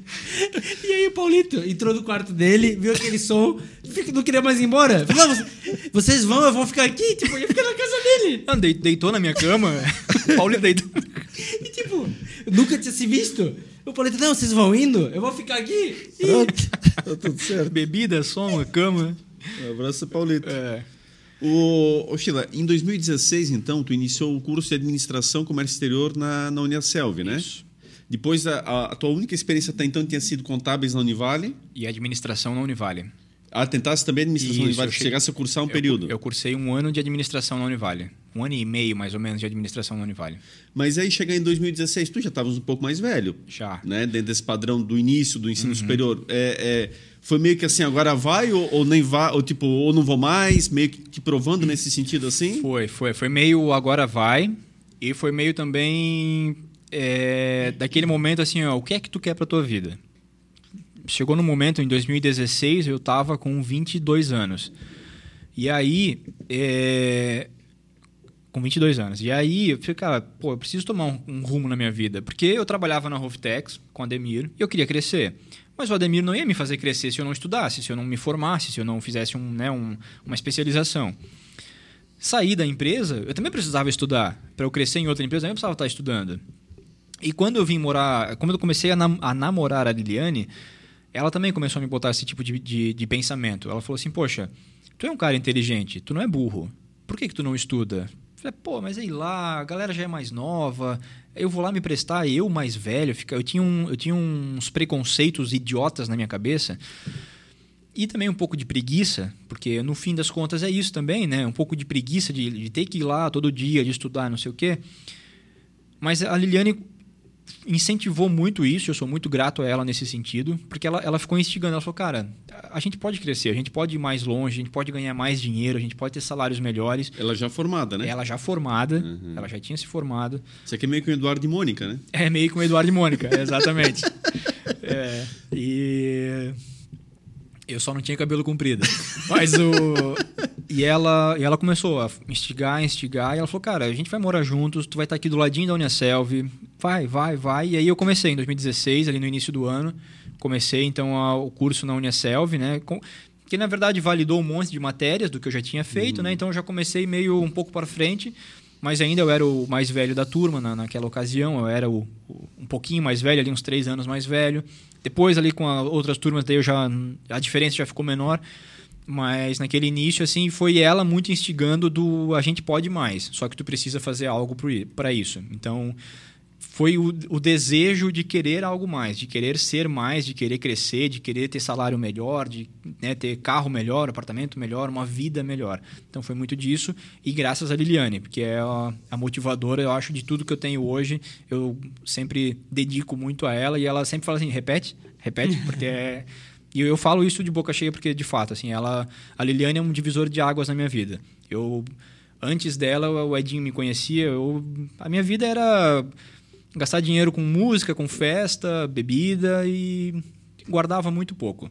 E a Liliane chegou e mudou a minha vida. Então, Eu queria te perguntar exatamente isso. Podemos entrar nesse gancho. O que, que a Liliane representa hoje, sendo a tua esposa? Vocês casaram em 16 de outubro de 2021, Isso. algo bem recente também, mas já vem nessa convivência aí de um bom período. O que, que representa a Liliane na tua vida? ah, cara, ela é a pessoa mais importante da minha vida. Então, que, que é esse divisor de água, né? É um, é um ponto de inflexão mais fácil de eu visualizar na minha vida até hoje, assim, porque eu- é um Sheila até conhecer a Liliane, até começar a namorar a Liliane, é outro Sheila depois que a gente está juntos. Então, e principalmente depois que foi morar juntos, assim, porque acaba que ela me policia em muitas coisas e ela me cobra em muitas coisas. Então, às vezes eu quero eu tô procrastinando alguma coisa, ela vai lá e ela me cobra. E ela joga na cara, ela, ela fala, ah, mas tu tá procrastinando de novo. que é algo que eu tenho me policiado para não fazer, porque é, eu, eu, eu, tenho um problema com procrastinação e, enfim, não, te, não tenho, tenho vergonha, mas não tenho motivo para não falar. Mas e ela falou, oh, tu tá procrastinando de novo. E aí eu né, tenho aquele estalo e vou lá e não, vamos, vamos resolver então, porque não é isso que eu quero. E ela, e ela é a pessoa que hoje moldou muito do que eu sou, porque ter me formado, é, ela incentivou a mudança de empresa, apesar de que, Ademir, quando tu encontrar a Liliane, agradece Sim. ela, porque ela incentivou eu a ficar na Rovitex. Ela não queria que eu tivesse saído. Então, quando tu encontrar com ela, dá um abraço nela. Mas ela depois me apoiou quando eu tomei a decisão de sair. É, ela apoia as decisões que eu tomo. Às vezes ela fica meio brava, mas ela no fim das contas ela, ela apoia. Então o podcast, o Rock History, o Metrocast, quando a gente fez, ela sempre apoiou. E ela está sempre ao meu lado. E é recíproco, porque eu também apoio ela nas decisões que ela toma. Ela tem um projeto muito legal de, de, de trabalho, de, de, de, longo prazo, que eu espero que a gente consiga idealizar e executar. A gente tem um projeto que é, ela tem um projeto que é muito legal. É, dentro da linha de enfermagem, né, que é o que ela trabalha, que é o que ela é formada. E, e eu sempre apoio, eu sempre instigo ela, poxa, quando é que a gente vai iniciar aquele projeto? Quando é que a gente vai iniciar? Mas, lógico, é um projeto que precisa de grana, precisa de, de, de estrutura, porque a gente está falando de saúde, a gente não está falando de, né, de qualquer outra coisa, então é algo que, que é mais delicado. Mas a Liliane, hoje, é a pessoa. Cara, que se não fosse ela, talvez eu não estaria aqui com vocês conversando, porque eu ia estar. Tá em qualquer outro lugar fazendo algo muito menos interessante, muito menos relevante, com certeza. E pelo, pelo gabarito dela, profissional excelente que ela é, esse projeto envolveria o empreendedorismo tá nessa área? Envolveria empreendedorismo. Legal. É, o projeto dela é empreender na área da saúde, é ter um, um negócio e que ela acredita muito, que ela uhum. acha inclusive que que seja uma das profissões do futuro, uhum. porque a, a, a Falando um pouquinho disso, assim, bem, bem resumidamente, ela, ela pensa em ter um, um, uma clínica de home care. Então, uhum. que é ter é, é, profissionais para ir nas casas das uhum. pessoas fazer os tratamentos, os cuidados, né? Que hoje a gente precisa. Sem dúvida. Ela, por exemplo, tem uma OMA que é acamada, uhum. que é uhum. cuidada por uma tia, por uma prima, muito bem cuidada, por sinal mas que às vezes precisa de, de um curativo de uma maneira um pouco mais especial, de um medicamento, de uma vacina, de alguma coisa. E ela acredita que tem espaço para uma clínica nesse sentido, para ter profissionais gabaritados para ir lá e fazer atendimentos nesse sentido. Uhum. Então é um projeto que ela tem aí. A gente já fez vários estudos, a gente já começou a fazer algumas coisas, mas é um investimento bastante caro. Então envolve empreendedorismo, mas a gente ainda está ainda tá pensando em como fazer. Sacada. É. E aí em 2022 chega o Guto nosso é. querido Augusto. E aí, o que, que, muda na vida desse casal? O que, que é ser pai? O que, que representa isso na tua vida? Cara, ali foi, sem sombra de dúvidas, a, a mudança assim que eu nunca, nunca esperava, porque eu não tive um bom relacionamento com meu pai, apesar, né, é, ele faleceu recentemente, eu prestei todo o apoio, mas a gente nunca teve um relacionamento saudável e próximo. Então, para mim, eu sempre tive assim um pé atrás em como eu seria como pai. Pensava com certeza que eu seria um ótimo pai, porque eu tentaria fazer tudo diferente do que eu recebi, que na verdade eu não recebi nada, então qualquer coisa que eu fizesse talvez seria bom para mim, na minha visão. Mas ser pai, cara, eu acho que mudou tudo como eu penso, assim, porque hoje quando eu olho para o Augusto, eu vejo, eu olho para ele, eu me vejo e eu, e eu penso em tudo que eu gostaria de ter tido quando eu era criança no sentido de afeto, no sentido de, de cuidados, né? E está sendo uma experiência maravilhosa. Eu aprendo muito todos os dias porque às vezes num dia tu faz algumas brincadeiras e no outro ele não está nem aí para aquela brincadeira. Ele quer saber de uma nova porque aquela ele já cansou. Ou então ele, ele aprende uma palavra que agora ele está nessa fase de aprender palavras e aí tu fica naquela instigando para ele ir, treinando aquele, aquela palavra e daqui a pouco ele se cansa, ele não fala mais aquela palavra, ele quer falar outra, ele não, ele enjoou daquela, é, é o sentimento que a gente tem, né? Mas o Augusto, ele, cara, é, ele mudou assim, eu e a Liliane de uma maneira incrível, assim, porque a gente ela sempre sonhou em ser mãe, então ela estava esperando por isso há muito tempo. É, ela vinha desejando isso há algum tempo. Eu, eu esperaria um pouco mais, na verdade, mas agora que ele nasceu, eu penso, poxa, por que, que eu não tive antes? Porque é maravilhoso, é uma experiência maravilhosa. E eu vou contar um negócio. ele está descobrindo música. Assim, uhum. Desde bebezinho eu sempre instiguei música, mas agora ele está descobrindo música instrumental. Então a gente está. Eu, tô, eu comecei a assistir uns vídeos do Renato Borghetti, o acordeonista, e ele para, senta do meu lado no sofá e fica concentrado assistindo o Renato Borghetti tocar o acordeon. E, isso para mim está sendo maravilhoso, porque a Liliane até brincou, ele parece tu quando tá concentrado assistindo tuas coisas, porque é isso, ele, ele se concentra. Ele não se concentra desse jeito com a galinha pintadinha, com o patati patatá, com outros desenhos. Mas com a música instrumental, outros, outras músicas, inclusive, também não. Mas com a música instrumental, ele para e ele fica assistindo concentrado. Isso para mim está sendo incrível, porque, lógico, ele vai, eu vou apoiar ele na decisão que ele quiser tomar quando ele for mais velho e quiser estu estudar, trabalhar. Mas se ele tiver um pezinho na música, assim como eu tenho, para mim vai ser maravilhoso. Ô toda essa parte que te faltou em relação à presença do teu pai, tu acha que é fundamental que está te fazendo um pai diferente para o teu filho? eu acho que está me ajudando. Talvez ajudaria mais se eu tivesse tido um pai presente.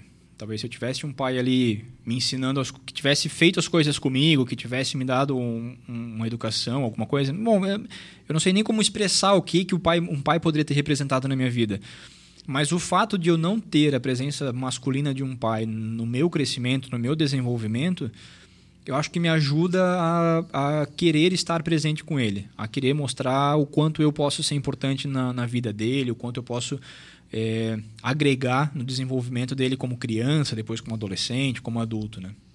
Ô Sheila, e aí nesse é, nesse momento, assim, quando tu fala dessa presença masculina, é, tu já citou hoje aqui, mas é muito forte pelos convidados que tu trouxe que tu indicou, e ele sempre comentava esse nome.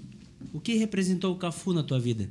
Que nos deixou tão cedo, é. mas que sempre eu acho que fez assim a grande papel de grande parceiro teu enquanto esteve aqui presente. É, cara, o, o Cafu foi praticamente um irmão mais velho para mim. É, o Cafu, ele é irmão da minha mãe. E ele, nós éramos uma estrutura assim curiosa na casa da minha avó. Morava a minha avó, o irmão da minha avó, que era um senhor solteiro, que não tinha filhos, ele morava lá na casa com a minha avó. O Cafu, que era filho da minha avó, e depois então a minha avó acolheu a minha mãe com as, eu e as minhas irmãs. Então era uma, era uma casa grande com uma família grande, eram sete pessoas. O irmão da minha avó logo né, veio a falecer e, e aí eu já estava numa fase assim mais adolescente, então o Cafu foi um cara que ele desde muito pequeno ele eu percebia que ele tentava fazer um pouco desse papel da figura masculina. Ele tentava assim.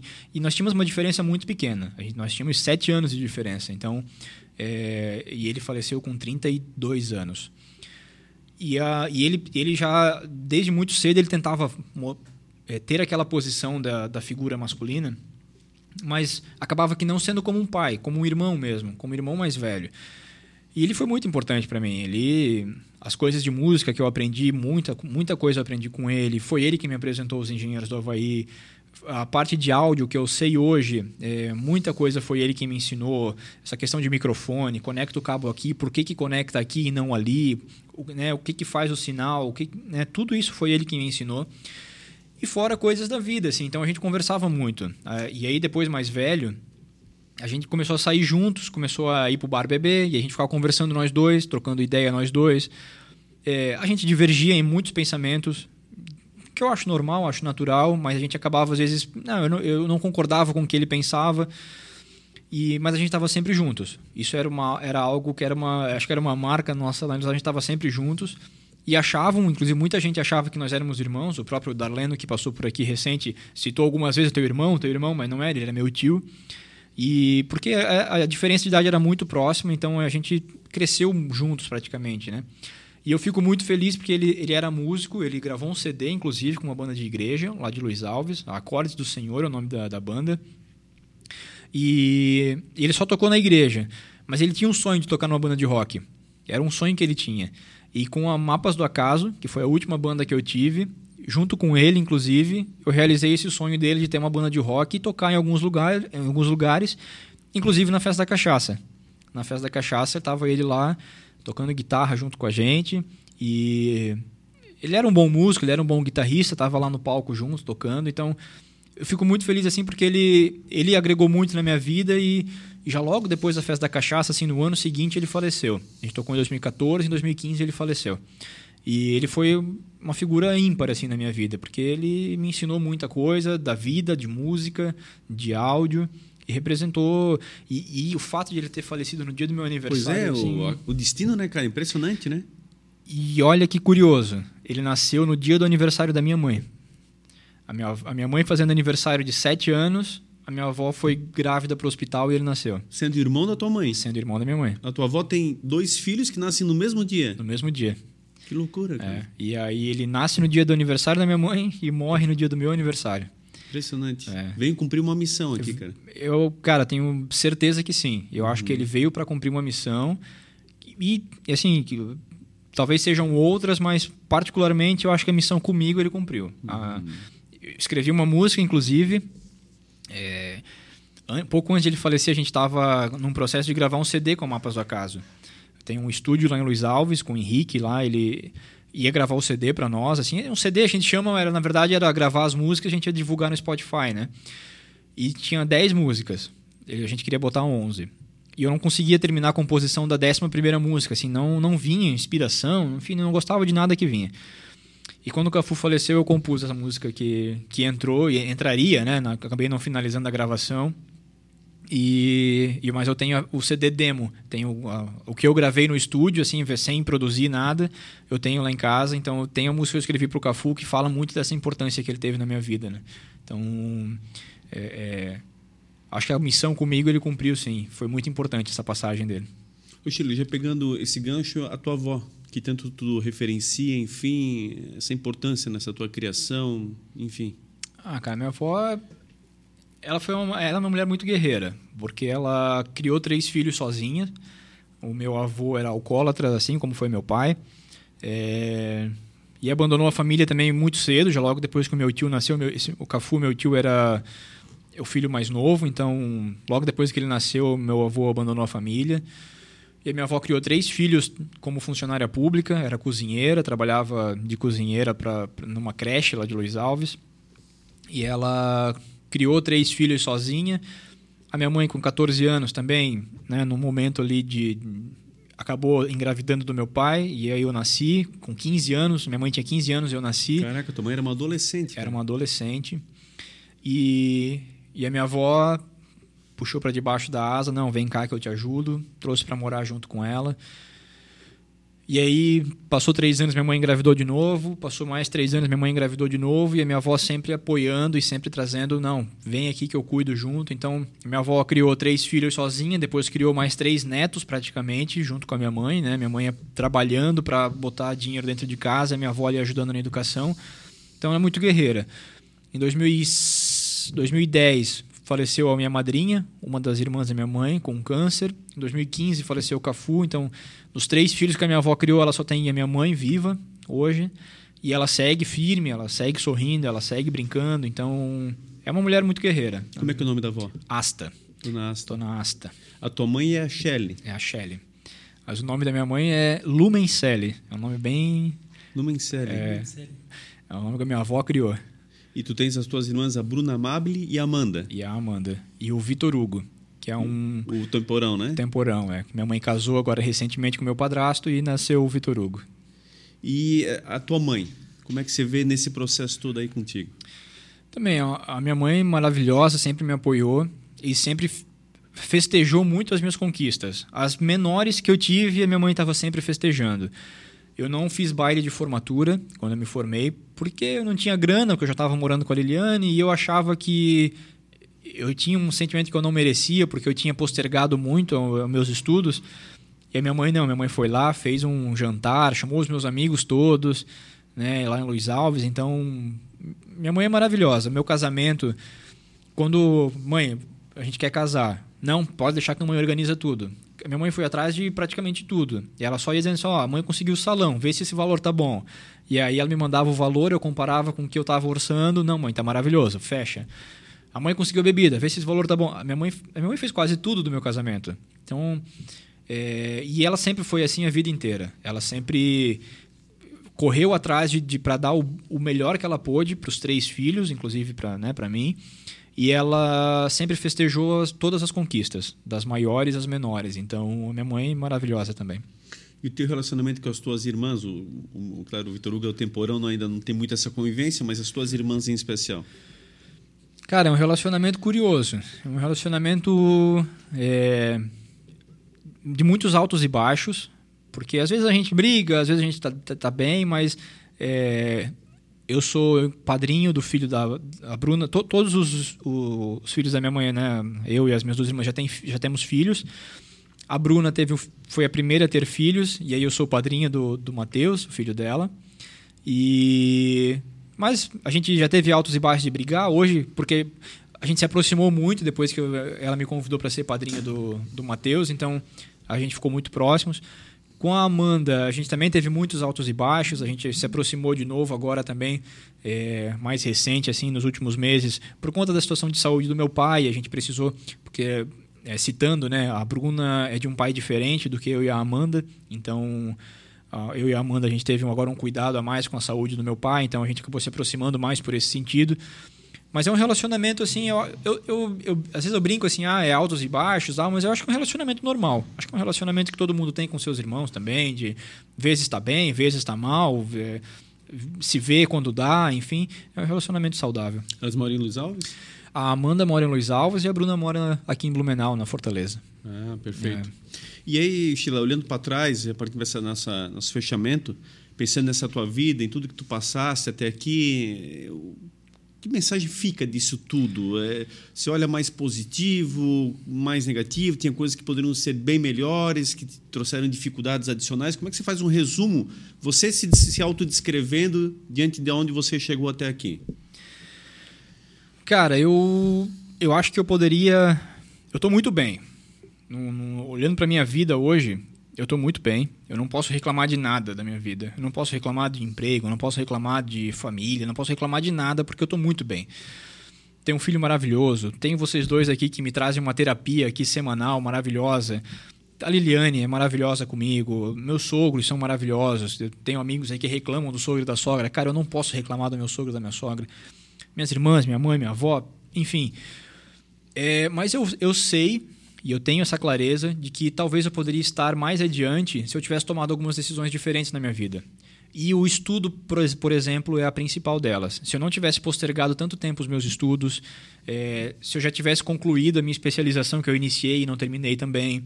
Atualmente, inclusive, tu cursa logística e gestão da cadeia de suprimentos na Unisociesc, né? Isso, né? mas que está trancado também por falta de tempo. Então, tudo isso são coisas que eu sei que eu, eu já poderia estar mais adiante se eu não postergasse. Que, é, é, é, nesse sentido, é a mensagem eu acho que eu deixo assim, cara, o estudo é fundamental. A gente já falou aqui várias vezes em vários episódios, e vocês dois são os melhores exemplos que eu tenho. Estudo muda a vida das pessoas. E a minha se transformou depois que eu me formei, porque muitas oportunidades se abriram depois de formados, e isso é, é nítido para mim. E eu sei que eu poderia estar muito melhor se eu já tivesse formado na, na minha especialização, se eu já tivesse talvez cursando mais uma, se eu já tivesse talvez estudando um mestrado, algo assim, porque eu tenho um sonho, inclusive, de em algum momento ser um professor dentro do ramo de administração. E eu acho que eu tenho potencial, mas eu preciso destravar essa preguiça de estudar, de ir atrás e me formar e, e, e finalizar as coisas que eu inicio, entende? Então, a mensagem que eu acho que é fundamental é isso, assim, é eu poderia estar melhor se eu tivesse estudado mais. Então, é o que eu mais me arrependo hoje é de não ter estudado mais. Estou com 30 anos, dos meus 20 aos meus 30, se eu tivesse estudado muito mais, talvez eu poderia estar melhor. Mas hoje eu estou muito bem. E para fechar da minha parte, no topo, o que, que representa na tua vida? Cara, no topo, o que eu falei agora, para mim é uma terapia. Eu venho aqui, eu dou risada com vocês, a gente brinca, a gente. Às vezes tem uns momentos de estresse, às vezes a gente pensa um pouquinho diferente. Às vezes, quando eu estou ali na planilha de custos, eu dou uma. Meu Deus, como é que a gente vai fazer para aguentar mais um ano? Mas o No Topo, para mim, cara, ele é, é, é, exatamente isso. Assim, é o momento que eu venho aqui aprender, conhecer a história das pessoas, eu venho aqui entender como que as pessoas fazem para chegar nos objetivos dela, como é que elas fazem para traçar o plano delas e executando etapa por etapa. o seu Minati, né, que é o nosso patrocinador aqui com a Econova. Eu peguei uma carona com ele recentemente para vir até aqui para conhecer a sala. E, e, nessa carona eu aprendi um monte, porque eu vim, eu vim perguntando, o seu Minati desde os anos 80 ele empreende. Então eu vim, seu Minati, como é que o senhor fazia isso? Como é que era aquilo? Como... Por que isso? É aprender para tentar replicar na minha vida. Então o Notopo é isso. E claro, tá aqui com dois amigos fazendo algo que eu gosto, tá trabalhando com áudio, poder chegar em casa e lá editar o áudio, ficar mexendo no programa de áudio, que é algo que me traz muito prazer. É, para mim é uma, é uma terapia mesmo. É vir aqui, é relaxar, é. E às vezes a gente dá uns arranca-rabo ali com a esposa na hora de ir embora, mas tá tudo certo. Um grande parceiro, Nedinho. A gente não tem muito o que falar, mas acho que foi interessante para abrir o coração, mostrar um pouco da intimidade, trazer situações que nem nós não conhecíamos e a audiência entender um pouquinho desse contexto. Eu acho que a partir desse episódio vai olhar para o próprio Sheila de uma forma muito diferente, porque já passa a entender várias situações e as opiniões elas vêm ao encontro exatamente da tua origem. E por aí as coisas vão fluindo. Então, um show. Acima de tudo, muito bacana. Acho que nota 10 em todos os aspectos. Começamos com o pé direito nessa série, né? A ideia era exatamente essa, mostrar para você um pouquinho de quem é que faz né? O porquê que faz e, e por que pensa assim, enfim. Então, eu acho que ficou muito claro aí o Sheila conseguiu mostrar nessa uma hora e meia de episódio é um pouquinho do porquê que ele chegou até aqui e sem dúvida nenhuma do porquê que ele ainda vai muito mais longe. Então, foi um prazer muito legal e eu já conhecia muito bem a história, mas hoje também tive alguns detalhes é, é, e sempre é legal saber mais da gente. É, agradecer nossos patrocinadores, né, que possibilitam a gente estar aqui é, semanalmente trazendo conteúdo gratuito para você. A Econova, inteligência em processos químicos, né? especialidades com tecnologia. Então, você que tem indústria têxtil, precisa de produtos e processos químicos, procura a Econova, arroba Econova Química. E também a BML Patologia, diagnósticos precisos com experiência, agilidade e confiança, biópsias, preventivos, tudo que auxilia no controle e na identificação de doenças, a BML Patologia tem. Siga lá, arroba BML Patologia. E também deixar as redes sociais no topo para você seguir, compartilhar, curtir. É, leve esse conteúdo, faça chegar mais longe. Ele está aqui sendo feito para você. E como o Sheila falou, né, é um aprendizado constante. Toda semana são convidados que vêm aqui contar sua história e sempre você aprende algo. Seja positivo ou negativo, uma experiência ruim que a pessoa passou e você pode né, não precisar passá-la, ou uma experiência positiva que você pode replicá-la. Sempre tem muito conteúdo para agregar. Então, meu muito obrigado. É, agradecer muito ao Sheila aí por estar conosco. E até a próxima semana, com certeza, estaremos com mais episódios sensacionais. É isso. Não é porque você é da casa que nós vamos fechar diferente. Então, agradecendo muito, Fila, acho que acima de tudo a abertura do teu coração, de mostrar situações que são, volto a dizer, muito importantes, porque mostra a credibilidade, mostra o teu caráter, a forma com que tu procedes, até mesmo as opiniões. Então, as pessoas começam a identificar realmente você num contexto completo da palavra, né? E acho que é um orgulho mostrar a tua história, mostrar esse a tua, a tua origem, o carinho que você tem pelo município de Luiz Alves, a origem da, da tua história, literalmente. E hoje a gratidão que você tem é a própria Blumenau, onde você vive, onde você está. Então, essa união das duas cidades, ao mesmo tempo ligado à tua relação com os teus familiares, com os teus amigos, que jamais serão esquecidas, evidentemente, e que permanecem muito vivas para ti no dia a dia. Então, câmera e microfone para as tuas considerações e a tua despedida, agradecendo mais uma vez todo essa, esse entusiasmo da participação e a abertura de tantas informações relevantes. É isso aí, obrigado, gente. Fico feliz de ter aberto aí a nossa, a nossa trinca de episódios especiais. Foi um prazer poder contar um pouquinho da minha história. É... A gente tem o tempo meio curto, não dá para detalhar, mas eu acho que ainda que eu detalhei bastante vários pontos e realmente é... agradecer a todo mundo que contribuiu para a minha história. Né? Eu citei alguns nomes aqui, mas registrar especialmente a minha mãe e a minha avó, que foram é, incentivadoras muito fortes de tudo que, que eu sempre fiz na minha vida. É, agradecer também o Cafu, que né, a gente registrou aqui, que hoje está tá aí olhando de um outro panorama. E a Liliane e o Guto, que estão sempre do meu lado. Né? Agradecer vocês dois aí por, por todo o apoio também no Notopo. Vocês são figuras fundamentais na minha vida, então muito obrigado, gente. E eu espero poder contribuir muito para todo mundo que, que acompanha o Notopo, que acompanha a minha vida também. E a gente se vê no próximo episódio. Espero poder realmente ajudar todo mundo, porque eu acho que é um propósito que a gente tem, né? Aqui no Notopo a gente quer sempre estar ajudando a galera, então que esse seja o nosso propósito. Valeu. É Show.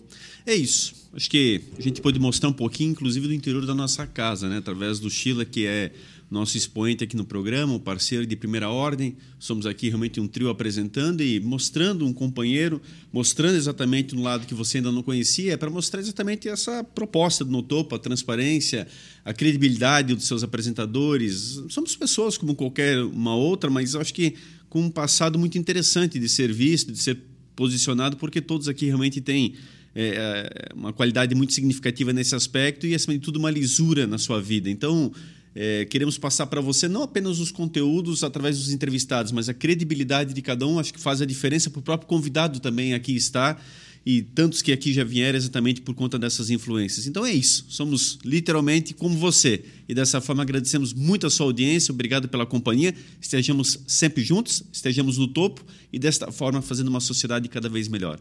Um grande abraço a todos e até o próximo episódio, quando continuaremos aí a nossa saga, fechando aí do episódio 99 ao 101, revelando um pouquinho de cada apresentador. Um grande abraço a todos e até lá.